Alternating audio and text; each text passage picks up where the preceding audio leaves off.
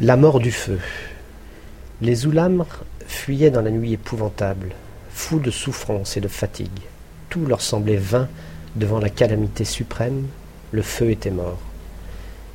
Ils l'élevaient dans trois cages depuis l'origine de la horde. Quatre femmes et deux guerriers le nourrissaient nuit et jour. Dans les temps les plus noirs, il recevait la substance qui le fait vivre. À l'abri de la pluie, des tempêtes, de l'inondation, il avait franchi les fleuves et les marécages, sans cesser de bleuir au matin et de s'ensanglanter le soir. Sa face puissante éloignait le lion noir et le lion jaune, l'ours des cavernes et l'ours gris, le mammouth, le tigre et le léopard. Ses dents rouges protégeaient l'homme contre le vaste monde. Toute joie habitait près de lui. Il tirait des viandes une odeur savoureuse, durcissait la pointe des épieux, faisait éclater la pierre dure, les membres lui soutiraient une douceur pleine de force. Il rassurait la horde dans les forêts tremblantes, sur la savane interminable, au fond des cavernes. C'était le père, le gardien, le sauveur, plus farouche cependant, plus terrible que les mammouths, lorsqu'il fuyait de la cage et dévorait les arbres. Il était mort. L'ennemi avait détruit deux cages. Dans la troisième, pendant la fuite, on l'avait vu défaillir, pâlir et décroître. Si faible, il ne pouvait mordre aux herbes du marécage. Il palpitait comme une bête malade. À la fin, ce fut un insecte rougeâtre que le vent meurtrissait à chaque souffle. Il s'était évanoui. Et les oulamres fuyaient, dépouillés, dans la nuit d'automne. Il n'y avait pas d'étoiles. Le ciel pesant touchait les eaux pesantes. Les plantes tendaient leurs fibres froides. On entendait clapoter les reptiles. Des hommes, des femmes, des enfants s'engloutissaient, invisibles.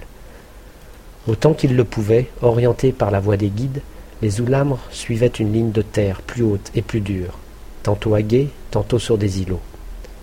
Trois générations avaient connu cette route, mais il aurait fallu la lueur des astres. Vers l'aube, ils approchèrent de la savane. Une lueur transie filtra parmi les nuages de craie et de schiste.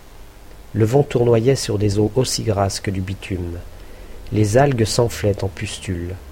Les sauriens engourdis roulaient parmi les nymphéas et les sagittaires.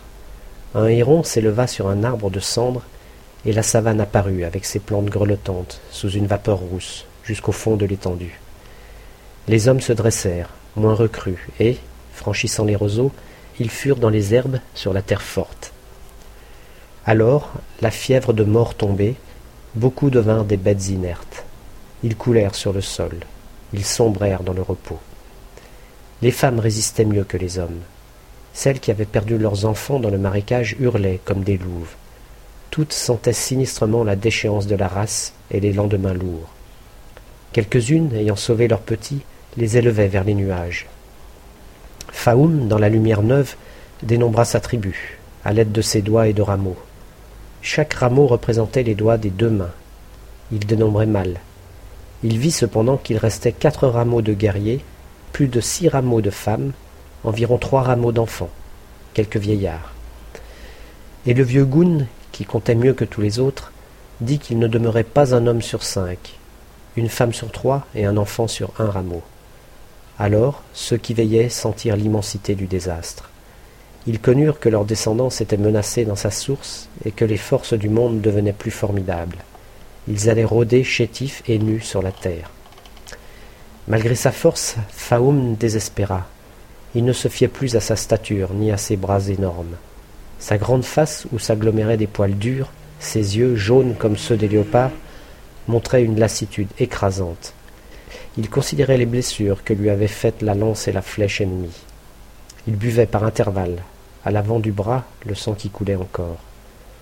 Comme tous les vaincus, il évoquait le moment où il avait failli vaincre, et où l'arme se précipitait pour le carnage. Lui, Faoum, crevait les têtes sous sa massue. On allait anéantir les hommes, enlever les femmes, tuer le feu ennemi, chasser sur, sur des savanes nouvelles et dans des forêts abondantes. Quel souffle avait passé Pourquoi les houlamres avaient-ils tournoyé dans l'épouvante Pourquoi est-ce leurs os qui craquèrent, leurs ventres qui vomirent les entrailles, leurs poitrines qui hurlèrent l'agonie tandis que l'ennemi, envahissant le camp, renversait les feux sacrés? Ainsi s'interrogeait l'âme de Faoum, épaisse et lente. Elle s'acharnait sur ce souvenir, comme l'hyène sur sa carcasse. Elle ne voulait pas être déchue. Elle ne sentait pas qu'elle eût moins d'énergie, de courage et de férocité. La lumière s'éleva dans sa force. Elle roulait sur le marécage, fouillant les boues et séchant la savane. La joie du matin était en elle, la chair fraîche des plantes. L'eau parut plus légère, moins perfide et moins trouble. Elle agitait des faces argentines parmi les îles vertes grisées. Elle jetait de longs frissons de malachite et de perles. Elle étalait des soufres pâles, des écaillures de mica, et son odeur était plus douce à travers les saules et les aulnes. Selon le jeu des adaptations et des circonstances, triomphaient les algues, étincelait le lys des étangs ou le nénuphar jaune. Surgissaient les flambes d'eau, les euphorbes palustres, les lazimaques, les sagittaires, s'étalaient des golfes de renoncules à feuilles d'aconite, des méandres d'orpins velus, de ligues négrètes, d'épilobes rosés, de cardamines amères, de rosselis, des jungles de roseaux et d'oserets où pullulaient les poules d'eau, les chevaliers noirs, les sarcelles, les pluviers, les vanneaux aux reflets de jade, la lourde outarde ou la marouette aux longs doigts. Des hérons guettaient au bord des criques roussâtres, des grues s'ébattaient en claquant sur un promontoire. Le brochet barbelé se ruait sur les tanches, et les dernières libellules filaient en train de feu vert en zigzag de l'azulite. Faoum considérait sa tribu. Le désastre était sur elle comme une portée de reptiles, jaune de limon, écarlate de sang, verte d'algues. Elle jetait une odeur de fièvre et de chair pourrie. Il y avait des hommes roulés sur eux-mêmes, comme des pitons, d'autres allongés comme des sauriens, et quelques-uns râlaient, saisis par la mort. Les blessures devenaient noires, hideuses au ventre, plus encore à la tête, où elles s'élargissaient de l'éponge rougie des cheveux. Presque tous devaient guérir, les plus atteints ayant succombé sur l'autre rive ou péri dans les eaux. Faoum, détachant ses yeux des dormeurs, examina ceux qui ressentaient plus amèrement la défaite que la lassitude. Beaucoup témoignaient de la belle structure des oulamres. C'étaient de lourds visages, des crânes bas, des mâchoires violentes. Leur peau était fauve, non noire. Presque tous produisaient des torses et des membres velus. La subtilité de leur sens s'étendait à l'odorat, qui luttait avec celui des bêtes. Ils avaient des yeux grands, souvent féroces, parfois hagards, dont la beauté se révélait vive chez les enfants et chez quelques jeunes filles.